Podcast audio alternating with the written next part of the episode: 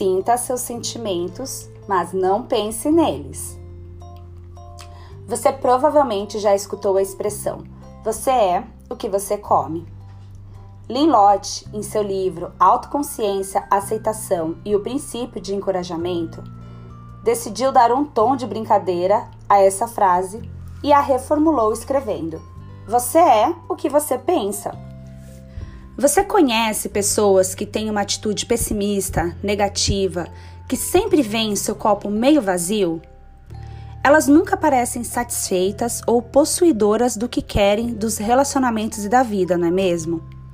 Ainda assim, parecem completamente inconscientes sobre como sua atitude pode estar atraindo as respostas que elas recebem.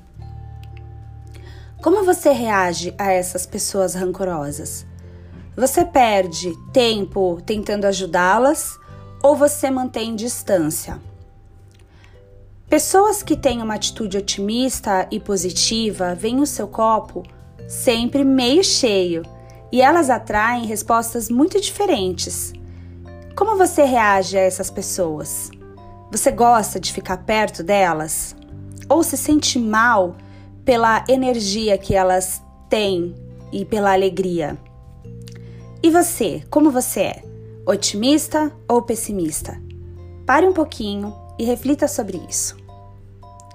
Para ajudar a determinar se você precisa de um ajuste de atitude, dedique alguns minutos e entre em contato com seu estado mental atual. Você vê o copo meio cheio ou meio vazio? Como isso reflete em sua vida? Os outros te chamam de pessimista ou de otimista?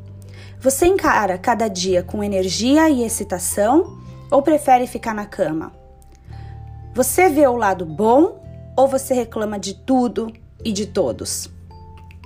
Se você não tem certeza como responder a essas perguntas, pergunte a algum amigo ou a alguém próximo a você como essa pessoa te vê. Uma outra pessoa pode ser bem mais objetiva sobre como a gente se encontra atualmente. Uma vez que você está consciente de sua atitude, pode dar a si mesmo um ajuste, mudando a forma como pensa.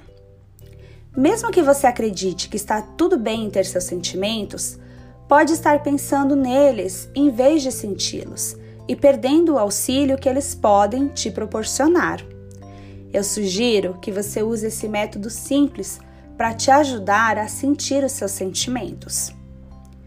Quando estiver pensando muito sobre eles e isso estiver queimando a sua cabeça, coloque a mão sobre o seu coração ou sobre o seu estômago antes de começar a falar. Isso te ajudará a falar palavras que vêm de dentro, que vêm do seu íntimo e não da sua cabeça. Tente isso e veja a diferença. Quanto mais você falar com seus sentimentos, mais estará preparado para se conectar com os outros pontos da sua vida. Descobrir isso pode ser uma virada em seus relacionamentos. E se notar que realmente colocar a mão sobre o seu coração ou sua barriga te ajuda a falar sobre os seus sentimentos, vá em frente e continue praticando.